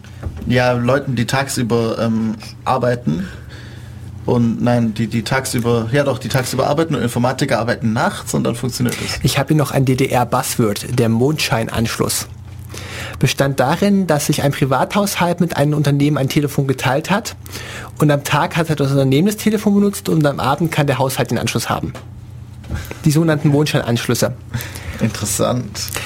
Das kann man jetzt natürlich äh, machen. Man könnte zum Beispiel unsere Stimme hier aufnehmen, in mehrere kleine Datenhäppchen zerhacken, in der, Häl der, der ersten Hälfte der Sekunde ein Datenhäppchen senden und in der zweiten Hälfte der Sekunde einfach ruhig sein. Sollen wir das mal versuchen? Ha, Nein. Äh, wir könnten zum Beispiel den Satz alle meine Entchen sprechen, abwechselnd jeder ein anderes Wort. Nee, das wäre ja, das wäre nicht richtig. Wir müssen ja beide alle meine Entchen sagen, aber ich sag alle, dann sagst du alle, dann sag ich meine, dann sagst du meine und so weiter. Problem. Das wäre das. Ähm, und eine der diesen Multiple Access Methoden haben wir eigentlich schon besprochen, weil wir über äh, GSM-Massen geredet haben. Weil das ist, das nennt man auf Englisch, nennt man das Space Division Multiple Access. Äh, der, wo man genau, der spezielle, äh, dort ist das spezielle Multiplex, das mit den mehreren Antennen. genau. Oder Also das war- räumlich. ja, Stimmt, räumlich. räumliche Multiplex. Die Dinge haben viele Namen. Wir sollten beim Englischen bleiben, die helfen im Berufsleben am meisten weiter. Dann wäre es ja spatial. Also richtig, das, als wir darüber sprachen, ist, wir haben 500, 600 Teilnehmer in einer, in einer Vollkreiszelle oder 200 Teilnehmer in einer Drittelzelle, haben wir bereits ein räumliches Multiplex-Verfahren gemacht. Selbst wenn pro Zelle nur einer kann, können und wenn wir so multiplexen, schon drei gleichzeitig. Am idealen sind wir, wir können jedem Teilnehmer die maximale Übertragungsgeschwindigkeit garantieren, wenn wir den Raum so teilen, dass sich in jedem Raumhäppchen nur genau ein Teilnehmer befindet. Genau. Bring aus meiner Notizzettel. Also das räumliche Multiplex, der zeitliche Multi... Ah, ähm, wo bin ich denn? Dann gibt es noch den Frequenz-Multiplex. das heißt, man verteilt den Frequenzblockchen. So, man hat eine Frequenz von 10 Megahertz zum Beispiel und äh, äh, sch- äh, gibt jeder Person in einem Zell einen diesen Frequenzen und kann da einfach eine Sendung machen. Unser Beispiel wäre der DSL-Anschluss zu Hause. Äh, Die Frequenzen, auf denen der Router zum Netz schickt, sind andere Frequenzen, als die das Netz zum Router schickt. Oder auch im WLAN hat man doch verschiedene Channels. Also Genau. die verschiedene WLAN-Router benutzen verschiedene Channels, um sich nicht in die Quere zu kommen. Auf jeden Fall, wenn es sinnvoll aufgebaut ist. Ich kenne Bereiche, wo alle auf dem gleichen Channel arbeiten. Und dann stellt man seinen auf einen anderen um und hat volle Bandbreite. Wenn man jetzt Multiplex-Verfahren auf Krampf verwendet, um mehr Signale voneinander zu unterscheiden, also grob um mehr Daten pro Zeit rüber zu kriegen, dann kann man auch ganz krasse Sachen machen wie ein Phasenmultiplex. Was fällt uns denn noch alle? Wir können alle physikalischen Eigenschaften einer Welle benutzen, um diese Welle in verschiedene Scheibchen zu teilen. Frequenzmodulation, das waren die Modulationsarten. Mm. Modulationsarten gehen um die Frage, wenn ich jetzt ein Datenhäppchen hacke, wie verpacke ich das auf der Welle, dass ich es nachher noch erkennen kann. Und da gibt's welche, die arbeiten am Max, die arbeiten mit der Energie der Welle. Energiereichere Welle ist ein anderes Signal als energiearme Welle. Amplitudenmodulation. Es gibt welche, die haben Wellen unterschiedlicher Drehgeschwindigkeit.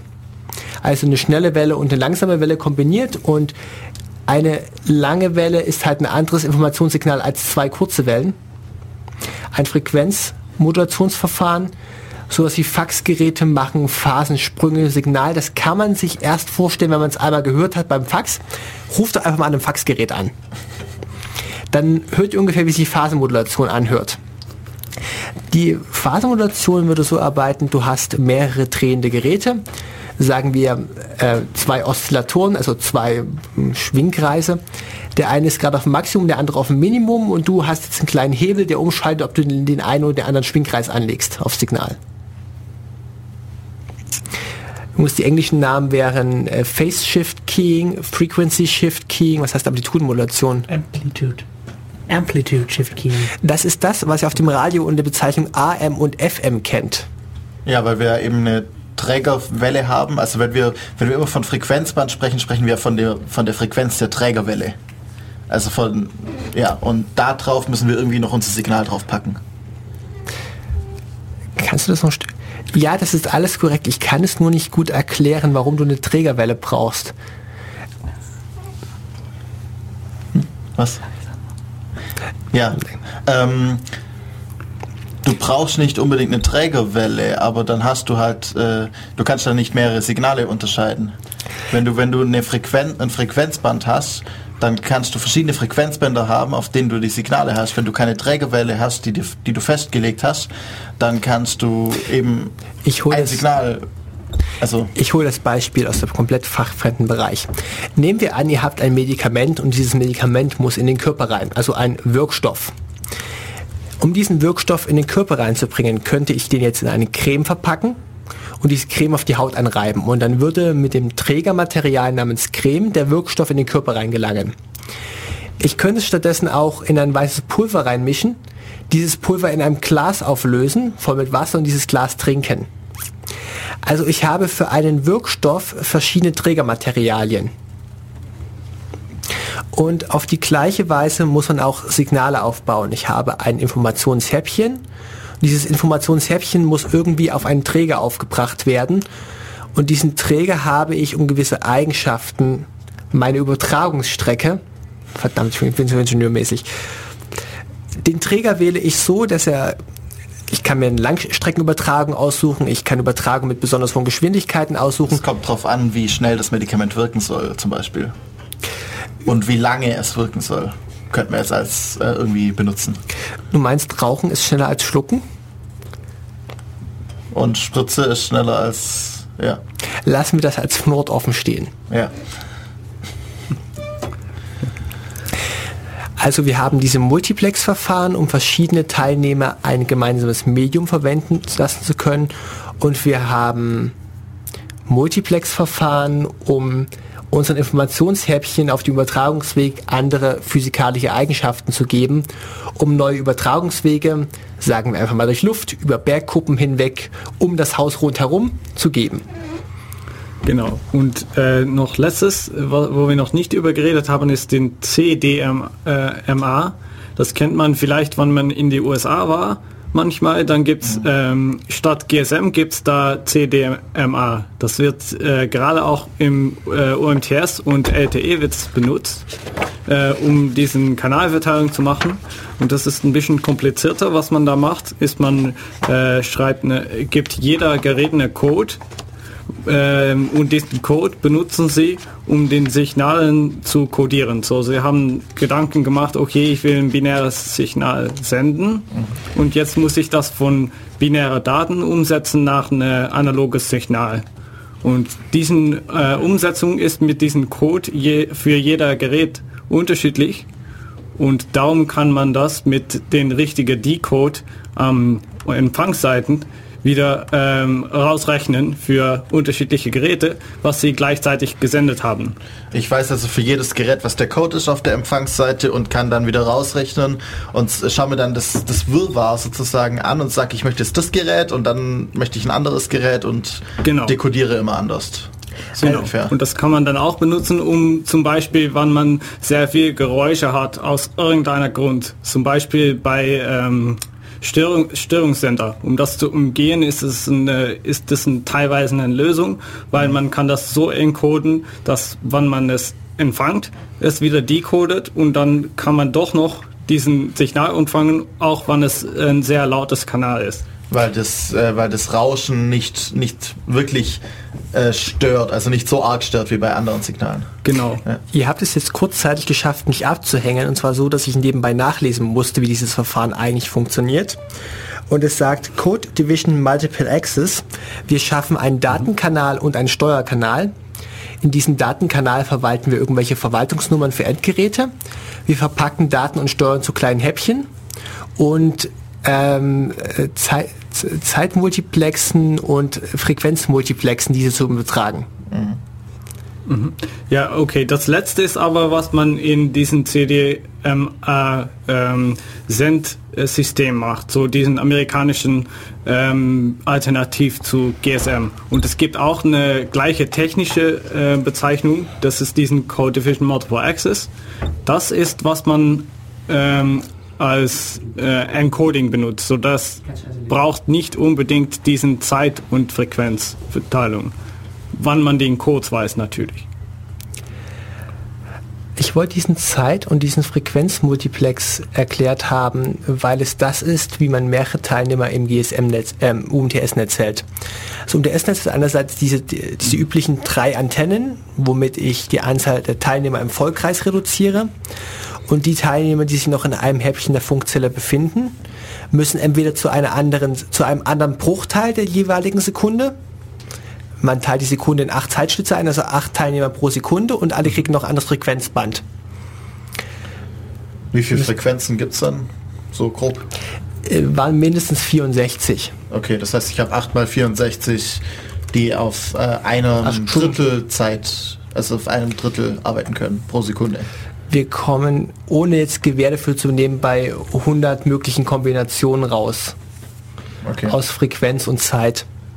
Was Renz noch angemerkt hat, ist, diese Netze haben einen Steuerkanal. Ich wollte vermeiden, auf ISDN einzugehen. Ähm, Steuerkanal ist, wo das Netz Verwaltungsinformationen schickt, wer befindet sich gerade wo, in welche Funkzelle sollst du als nächstes eingebucht werden. Und Datenkanal ist das, was ich als Kunde mache, wenn ich telefoniere. Also wenn ich mich in einem fahrenden Zug befinde und ein Telefonat habe, sende ich Daten, und zwar Gesprächsinforma Gesprächsinhalt über den Datenkanal.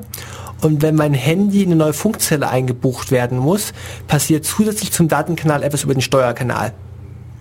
GSM trennt die beiden streng voneinander. Im UMTS haben wir das über das Multiplex-Verfahren. Einer dieser Zeitschlitze ist Verwaltungsinformation fürs Netz. Genau. Das ist doch Das passend. haben wir bei WLAN gar nicht, oder? So eine Trennung. Ähm, bei WLAN haben wir genau keine Trennung, aber wir haben einen, Du hast diese indirekte Trennung über CSMA, CA. Zuerst kommen Steuerinformationen genau. Ja, und wenn ausgehandelt wurde, wer senden darf, kommen Wir Nutzdaten. haben, wir haben keine, keine räumliche oder Frequenztrennung, sondern wir haben eine zeitliche Trennung einfach nur. Die Genau. aber auch nicht fest ist, immer dieses Zeitschlitz ist die Steuerinformation, sondern wenn wir es halt brauchen, dann haben wir halt Steuerinformationen. Erinnere mich noch spontan an LTE, jetzt können wir das Fass auch gleich aufmachen. Äh, LTE finde ich persönlich nicht so erwähnenswert, weil es prinzipiell wie jedes paketvermittelnde Datennetz arbeitet. Der LTE-Standard umfasst alles, was es bisher mal gab, plus x neue Zusätze. Und das Besondere beim LTE ist, dass LTE so derartig viele Informationen übertragen kann, dass die Information, die man braucht, um das Netz zu verwalten, nur ein Prozent der gesamten Datenmenge der Netzkapazität ausmacht. Also mit einem Prozent Information kann ich das Netz verwalten und der Rest kann ich dem Nutzer zur Verfügung stellen. Wie sieht das bei anderen Netzen aus, so, so ganz grob? Ähm, bei GSM ist ungefähr so, dass ein Drittel oder ein Viertel Steuerkanal ist. Bei ISDN ist es ganz verquer, das sind Daten und Steuerkanal getrennt. Du kannst nur Steuerkanäle oder nur Datenkanäle haben und die über mehrere Knotenpunkte, also über mehrere Vermittlungsstellen leiten. Okay. GSM, also GSM hat vom ISDN abgeschrieben. Die haben ganz viel vom Protokoll übernommen und viel von den Informationen, wie man das Netz aufbaut. Ja. ja.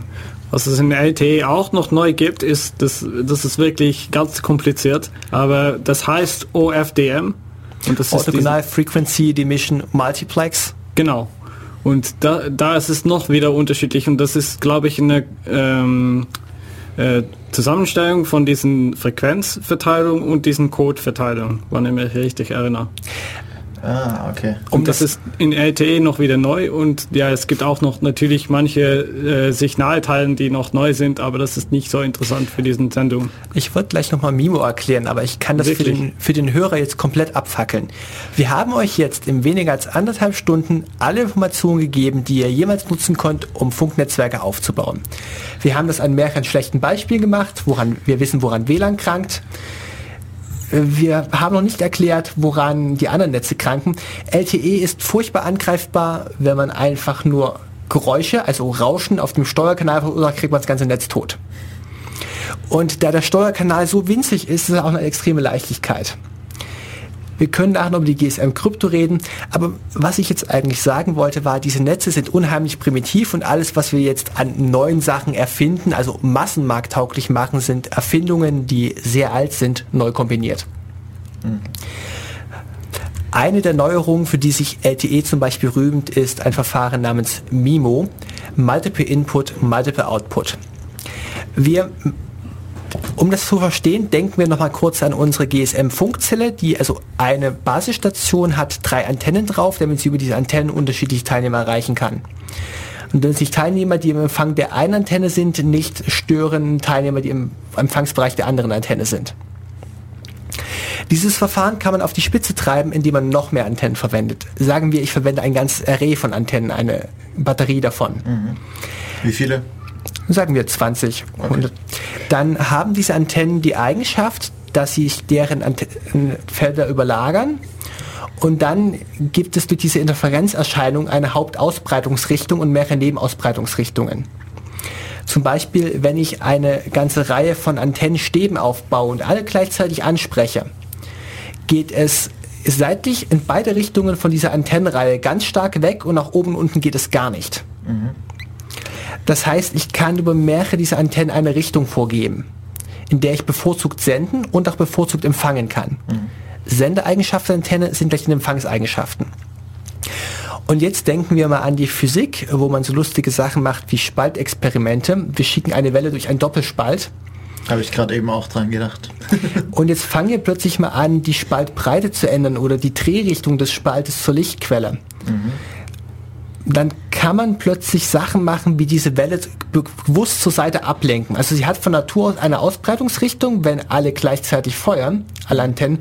Aber wer sagt denn, dass sie gleichzeitig arbeiten müssen? Und man kann ja ein, zwei ein bisschen verschieben oder so. Zum Beispiel Oder ausschalten, je nachdem. Die typischen GSM sind so gebaut, dass ihr Stabantennen habt, zwei Stabantennen nebeneinander, also zu einem Antennenfeld und mehrere dieser Antennenfelder übereinander. Also Stabantennen in zweier Reihe übereinander, damit sich die Ausbreitungseigenschaften dieser Antennen addieren können. Und das sendet von der GSM-Station einen ziemlich starken Ring aus. Also äh, der Ring ist die Hauptempfangsrichtung. Es kann auch zu einigen Nebenempfangsrichtungen kommen. Und wenn sich dieser Ring ziemlich weit seitlich verbreitet, das ist das Problem, ihr steht genau unter dem Funkmast, wie kriegt ihr genau unter dem Funkmast doch Empfang? Das ist so ein bisschen wie so ein Regenschirm, dass ihr eben äh, ab einem gewissen Bereich, also es stellt sich wie ein Regenschirm vor und unten drunter direkt kommt nichts an, sozusagen. Sondern es geht Genau. außen dran vorbei. Danke für die Erklärung. Und bei dieser GSM-Basisstation könntet ihr von diesen Antennenfeldern einfach das unterste Stück anwinkeln, dass es nicht zur Seite wegstrahlt, sondern nach unten. Das wäre eine Möglichkeit, dass man es einfach räumlich anders baut. Stattdessen kann man auch dafür sorgen, dass dieses untere Antennenfeld einfach später angesprochen wird. Also wenn das später Signal bekommt als die anderen, interferieren die Wellenfronten anders und die Wellenfront wird nach unten abgelenkt.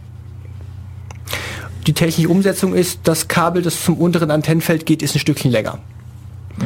Damit ist die Trägheit auf den Kabel ein Stück höher, die eine Wellenfront kommt ein bisschen später und ein Teil dieses Ringes wird da unten abgelenkt. Von Okay. wie viel Stückchen äh, reden wir so längemäßig? Ähm, also äh, eine mögliche Bauart kann sich technisch wieder ändern. Sind zwei Antennenfelder, zwei, Stab, zwei Stabantennen nebeneinander und so sechs Antennenfelder übereinander. Ja, und wie, wie lang ist das Kabel unten länger? Irgendwie 5 cm, 5 Meter, Zentimeter Bereich. also ein paar Zentimeter. Mhm. Okay. Einfach nur, dass es ein klein wenig später, weil der Strom ja doch ein bisschen Zeit braucht, bis das Signal durchkommt. Weil das Kabel andere induktive Eigenschaften hat oder so. und die Phasenverschiebung zwischen Spannung und Stromstärke, die wir so gerne kennen aus dem Physikunterricht, kriegt dieses Kabel erst wenig später seine induzierte Spannung. Okay. Ja.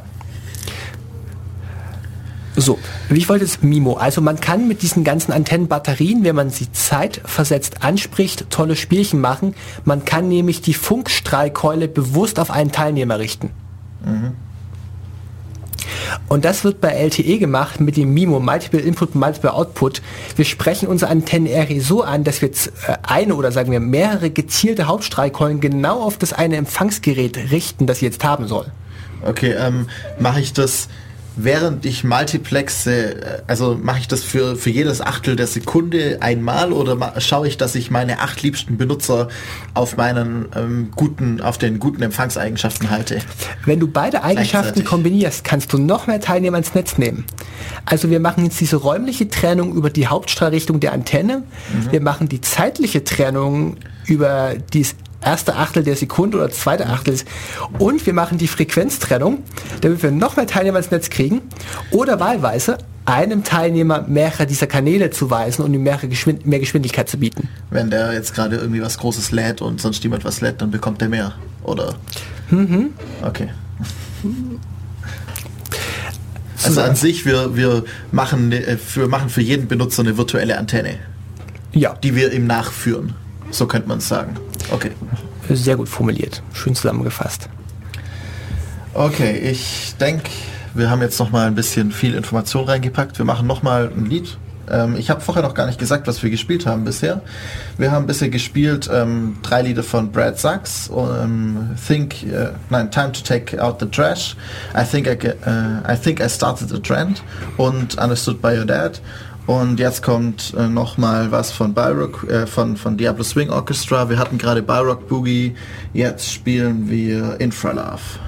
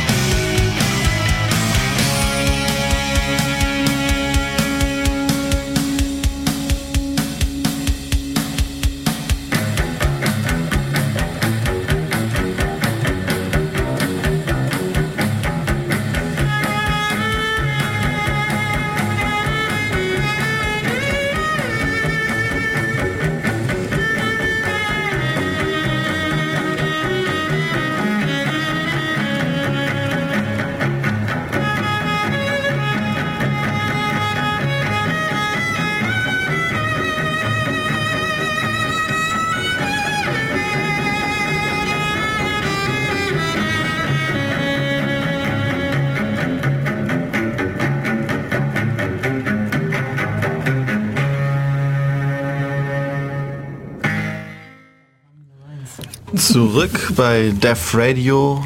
Hier heute auf Radio Free FM 102,6 MHz mit dem Thema Funknetzwerk. Mein Name ist Karl-Heinz. Äh, Und, neben dir sitzt der Seppo. genau, äh, du, du sprichst seinen Namen immer falsch aus. Das ist Sepp Bo. Verdammt. Ähm, wir haben hier noch Ricky und Renz. Hallo. Hallo.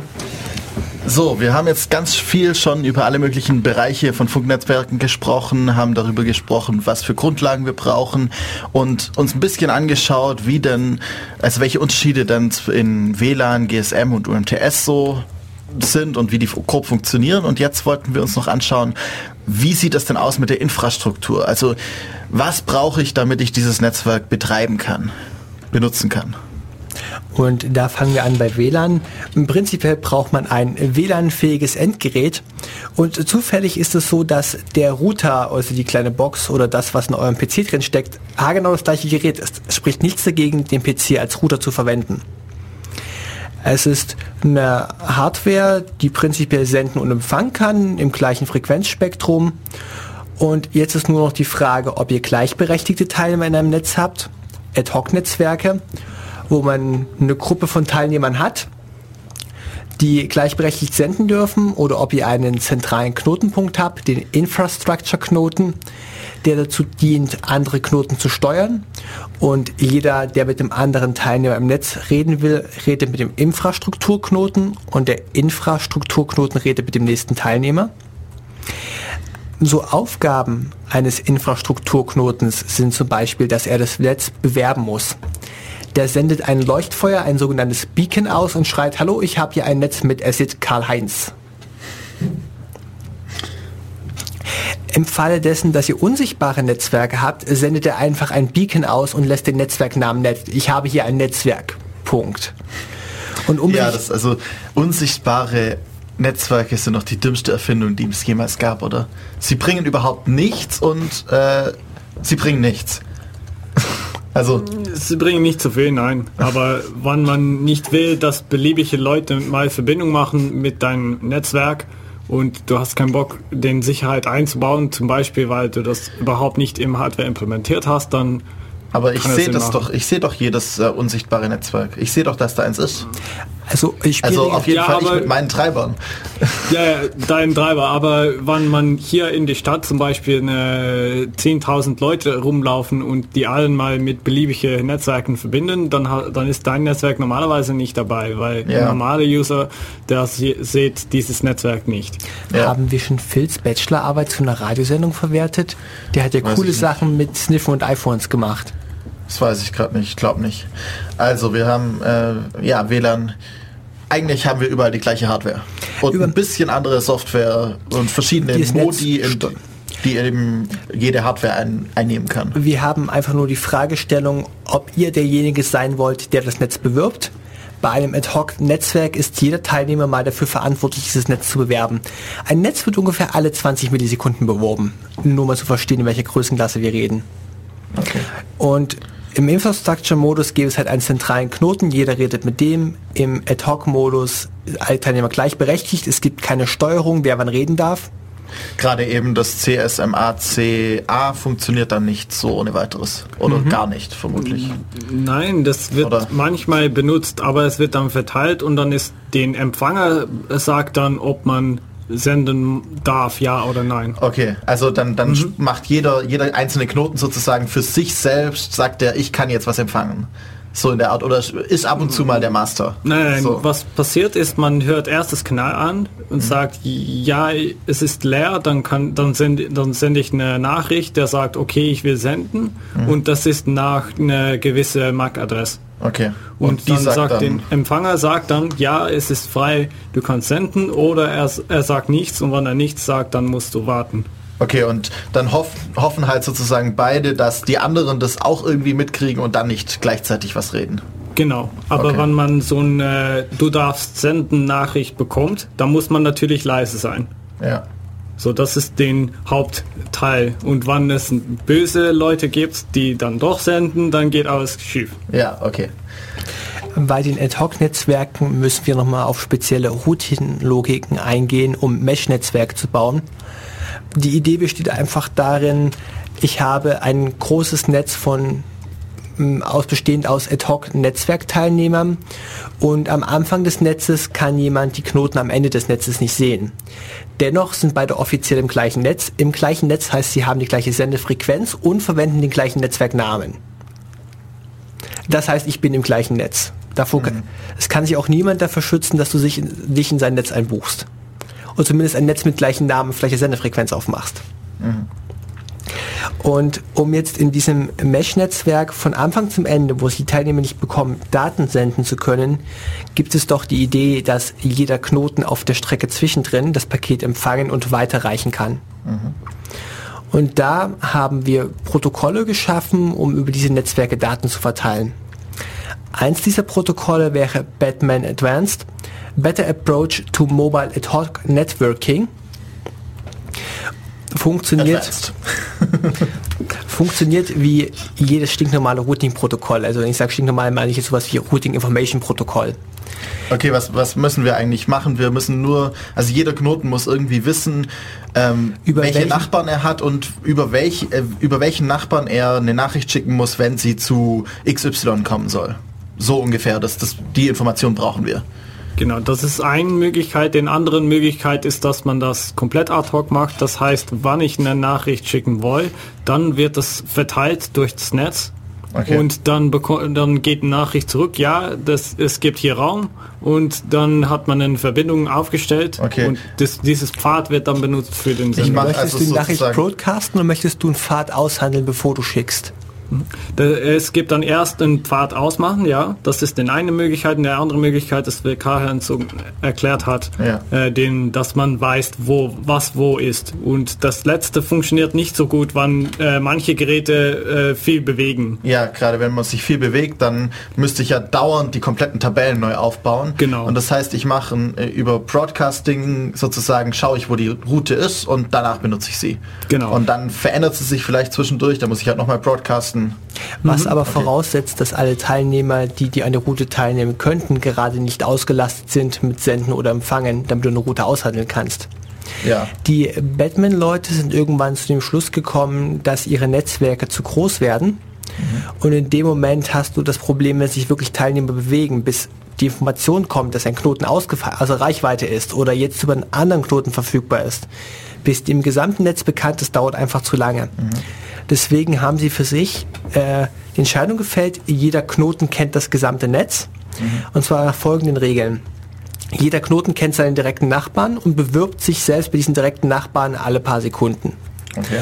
Und je weiter der Nachbarsnachbar weg ist, desto weniger oft bewirbt man sich bei ihm. Also bewerben halt im Sinne von Werbung machen. Okay. Und dann hat man dadurch eine, irgendwie eine Metrik, die einem sagt, wie gut die Verbindung über diesen Nachbarn ist, oder? Ähm, du hast Routing-Tabellen. Die Routing-Tabelle ist immer aktuell für alle Clients, die nah an dir dran sind. Und du hast ein entferntes Wissen von langen Strecken. Und je länger die Strecke ist, desto weniger weißt du drüber und probierst einfach aus. Okay. Und damit hältst du die Steuerinformation im Netz klein und hältst noch theoretisch die Möglichkeit offen, über lange Strecken übertragen zu können. Falls sich die gerade nicht so viel bewegen, stimmen die Routen ja immer noch. Und ich habe die, ich lokalisiere sozusagen die, die wichtigen Informationen, die ich dauernd brauche, die werden nur lokal gemacht und dafür öfters. Also je lokaler, desto öfter. Okay. Genau. Diese Mesh-Netzwerke sind immer noch ein großer Teil von, man sagt Forschung, korrekt wäre eigentlich ausprobieren. Ja, so ein bisschen natürlich, äh, Forschung ist immer, dass man nicht ausprobiert, sondern dann äh, gerichtet ausprobiert. So auf Englisch educated guessing. Sehr schön. Also mit diesen Ad-Hoc-Netzwerken könnt ihr mit euren Endgeräten, seien das jetzt Mobiltelefone, seien das WLAN-Router, ein das, keine Ahnung was für WLAN-kartenfähige Geräte, Navigations-, Waschmaschinen, was haben wir jetzt, äh, selbst Netzwerke aufbauen. Und das ist das ganz Typische an diesen WLAN-Netzen, da Sender und Empfänger gleich sind, kann jeder damit irgendwas bauen und große Netze schaffen. Deswegen unterhalten wir uns ja auch über solche Routing-Protokolle im GSM-Netz und allen Netzen, die danach kamen, das heißt jetzt UMTS, GPRS, LTE, nicht in der Reihenfolge, haben wir es so, dass euer Endgerät, das Handy, krass anders funktioniert als der Rest des Netzes. Es, die kommen halt auch aus einem anderen Gebiet. Mal, ähm, ich weiß nicht, aus welchem Gebiet jetzt direkt WLAN kommt, aber eher ja aus der Ethernet-Reihe, wo, wo sowieso schon alle Geräte gleich sind und die kommen ja aus der Telekommunikationsreihe, aus der wir haben einen Diensteanbieter, der uns die Telefonleitungen gibt und wir haben ein kleines Gerät, das nichts kann. Das kommt ja aus dieser Denkweise schon raus. Das ist ein streng hierarchisches Netz mit dem kleinen Gerät, das nichts kann. Wir verteilen Telefonnummern in Nordhälfte Deutschland kriegt eine 1, Südhälfte kriegt eine 0. Jetzt teilen wir das aber noch Ost und West. Ja. Und so brechen wir unsere Telefonnummer bis zum Haus runter. So streng hierarchisch gewordene Netze. Einer legt fest, wie es funktioniert. Genau. Ja, also was, was brauchen wir denn, um jetzt ein GSM-Netz aufzumachen? Wenn wir jetzt irgendwie Apokalypse kommt und wir wollen unser eigenes Handynetz benutzen. Äh, Mach, schmeiß weg und mach's gleich richtig. Genau, ja, Okay. das werde ich auch sagen. Aber wann man selber ein GNSM-Netz aufsetzen will, dann muss man einen sogenannten Base Station kaufen, das heißt diesen BTS. Es gibt seit äh, so vier Jahren, glaube ich, äh, von den CCC aus, gibt äh, Software, die man benutzen kann, um so ein, äh, so ein Ding aufzustellen. Auch manchmal auf äh, Hardware, die nicht dafür geeignet ist. Man kann aber auch bei das deutsche Geschäft, ich glaube, darf ich den Namen überhaupt sagen? Ja. Ja, es ist keine Werbung. Okay, Ach so. den äh, Sismo BTS, die, die verkaufen, Sismo.com heißt das Geschäft, die verkaufen auch diesen Base Stations, die kann man kaufen. Dann bekommt man dieses Gerät. Man muss natürlich noch zum Bundeslizenz, äh, Bundes, Bundesagentur. Netzagentur. Genau. Und da muss man noch eine Lizenz anfragen. Wann man eine Forschungslizenz anfragt, dann kann man den bekommen. Und wann man den hat, dann kann man damit eine, äh, mit noch äh, Backend-Software kann man ein GSM-Netz aufsetzen. Also da kann man nur innerhalb von dieses Netz ähm, funken und dann gibt es auch noch die Möglichkeit, äh, Anschluss mit äh, andere ähm, Providers zu haben. Das ist noch wieder komplizierter. Also ich habe, ähm, wenn ich wenn ich meine BTS habe, dann kann ich alle Handys, die dort eingewählt sind, untereinander können telefonieren. Die können theoretisch auch dann irgendwie zufällige Nummern irgendwie bekommen. Also ein Handy hat dann die Telefonnummer 1 und das andere die Telefonnummer 2. Das wäre ja möglich, oder? Das wird dann äh, durch diesen Backend verteilt. So, ja, man hat genau. noch Software dahinter, das sagt, okay, du hast diesen, diesen Nummer, du hast Ja. diesen Nummer und das, äh, da muss man dann die SIM-Karte so schreiben äh, mit diesem Backend-Gerät und Mhm. äh, den SIM-Card steckt man dann in das GSM rein und dann kann man telefonieren mit diesen Okay, also wir haben unsere BTS und wenn wir das haben, können wir beliebige Handys benutzen, wenn wir die richtige SIM-Karte für haben. Und dann Ja. äh, können wir, wenn wir das irgendwie ins normale Netz reinbringen wollten, dann müssten wir eine Route zu einem anderen Provider oder über Voice over IP oder was auch immer dann irgendwie das Dann- weiterrouten. Das ist wahrscheinlich noch viel komplizierter, da weiß Ja. ich den Details auch nicht. Die SIM-Karte enthält eine Nummer, die IMSI, die International Mobile Subscriber Identity, Ja. grob gesagt einen Zahlencode, damit sich das Handy einem am Netz anmelden kann. So, ich bin der mit der Hausnummer, schieß mich tot, ziemlich lang. Und die SIM-Karte ist eigentlich ein kleiner Computer. Wir reden mittlerweile bei kleinen Computern von irgendwelchen 32-Bit-Maschinen mit ein paar Kilobyte Speicher. Das ist noch ein 8051 irgendwie, also ein alter, wirklich alter Chip. Aber mit inzwischen relativ viel Peripherie, die viel kann. Es gibt unterschiedliche SIMs. Seit, äh, ich glaube, seit den äh, neuesten iPhone gibt es zum Stimmt. Beispiel einen populären Micro-SIM, heißt das, glaube ich. Äh, das ist ein Ja. unterschiedliches SIM, der ist kleiner und kann auch mehr. Ja, aber die stimmt, ist die auch neuen. noch backwards compatible, das heißt, der ist auch noch kompatibel mit den alten, aber es passt natürlich nicht in den neuesten iPhone, habe ich mitbekommen. Ja, es gibt jetzt, es gibt jetzt ja die normalen SIM-Karten, dann gibt's die Micro-SIM und Mini-SIM gibt's auch noch jetzt Auch wieder. noch. Und das sind nicht nur der Formfaktor, sondern auch, was sie können müssen, als, als, also was für ein Chip drin steckt, welche Peripherie, was für Nachrichten sie verstehen, solche Sachen. Wenn ihr spontan überlegt, wie der Chip in eurem Handy aussieht und nicht das Handy zerlegen wollt, packt eine EC-Karte auf. Ungefähr der Chip, wie er da drauf ist, wenn man da Datenleitungen anschließt und ein paar Spannungsstöße gibt, antwortet der irgendwas. Ja. Ja. Ähm, was ich immer so interessant finde oder krass finde, ist, dass der Provider einfach mehr oder weniger beliebige Software auf meiner SIM-Karte installieren kann, ohne dass ich davon jemals was mitbekomme, übers Netz. Und äh, das heißt, ich muss dem voll und ganz vertrauen. Aber das ist auf, man muss denen auf jeden Fall vertrauen, weil der kann auch alle Nachrichten, Ja. die du schickst, kannst du, kann die auch hören und beliebig ändern. Genau. Und das ist halt eben was, durch diese hierarchische Struktur muss ich halt dem vertrauen und sonst kann ich gar nichts mit tun. Und bei WLAN kann ich halt sagen, der Person vertraue ich nicht, auf die höre ich mal nicht. So ungefähr. Genau. Oder an die schicke ich einfach nie was. Der Angriff mit dem IMSI-Catcher aus dieser zentralen Struktur raus ist entstanden, dass sich das Handy gegenüber dem Netz zu authentifizieren hat. Es gibt keine Regelung, dass ich das Netz beim Handy anmelden muss. Und eine beliebte Abhörmaßnahme sind die Dinge unter dem Namen IMSI-Catcher. Ich baue einfach ein Netzwerk mit gleichem Namen auf und sorge dafür, dass ich eine gute Sendeleistung habe. Sagen wir, ich bin an meinem Opfer räumlich ziemlich nah dran. Zum Beispiel im Van auf der anderen Straßenseite. Zum Beispiel in dem oder im Van im Häuserblock weiter. Ja, das reicht auch schon. Dann wird das Handy versuchen, sich wegen der besseren Empfangsqualität bei mir im Netz anzumelden. Und ich muss es dann nur noch durchtunneln, dass nicht wirklich auffällt, dass ich die Nachricht abgefangen habe.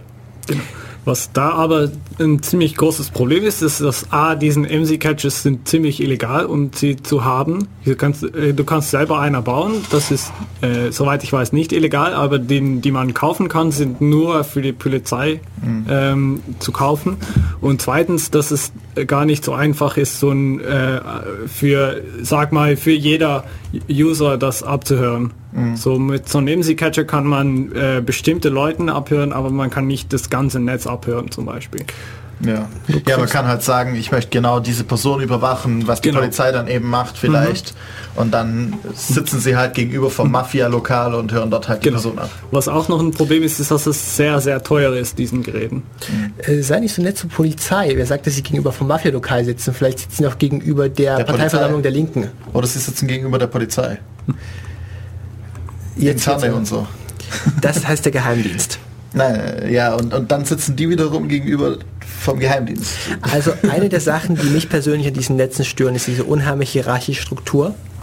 Die Bundesnetzagentur, die, den Finger, die als große hierarchische Instanz den Finger drauf hält, wer darf was. Mein Netzanbieter, der mir keine Garantie gibt, der zu sein, der behauptet, aber ich muss mich gegenüber ihm ausweisen. Mit der IMSI, der abgeleiteten TIMSI, der Temporary Mobile Secure Identity, mit der eine GSM Crypto-Key berechnet wird. Also im Prinzip sollte ich meinem Netzanbieter vertrauen. Ja, und zwar ohne irgendwelche Zweifel. ohne Vorbehalte und ohne Polizeiverdacht und Ja. Und das ist halt, wenn ich, wenn ich jetzt irgendwie sichere Daten darüber schicken will, dann müsste ich nochmal einen zusätzlichen, ja, muss ich eigentlich so oder so einen zusätzlichen Verschlüsselungskanal drüber legen. Also wenn ich irgendwas Wichtiges drüber übertragen will. Muss ich, sollte ich auch bei WLAN machen. Genau, bei WLAN auch. Ja. So, aber da, dafür braucht man natürlich auch diesen Paketversendung. So mit einem alten Handy, so wie ich noch habe, da geht's nicht mit. Ja, So eine sichere Verbindung ist dann sehr schwierig. ja, ja. Okay. ähm, WLAN-Sicherheit. Wir können auch das WEP mit dem WPA vergleichen. Also GSM-Sicherheit ist, ich muss dem Netzbetreiber vertrauen und mittlerweile sind, ist die GSM-Kryptographie gebrochen worden. Schon vor ein paar Jahren. Ähm, UMTS und LTE machen es ein klein wenig besser, aber auch nicht viel besser. Also, Wir warten drauf, dass es bald fällt. ja. Ja, genau. Ähm, zum WEP ist es natürlich schon lange kaputt. Mhm. Ich glaube, es ist schon fast 20 Jahre, dass es kaputt ist. Mhm. Oder irgendwas in die Richtung. In, auf jeden Fall. Ziemlich lang. Und WPA ist eigentlich sehr ähnlich an WEP. So, man hat gesagt, okay, wir haben das WEP, das, das funktioniert jetzt nicht mehr, jetzt brauchen wir ein anderes Ding. Und da haben sie dieses WPA erstellt. Sie haben eigentlich schon immer an WPA 2 gearbeitet, aber Genau. um ein Verkaufsargument zu kriegen, haben sie erstmal WPA 1 rausgeschmissen.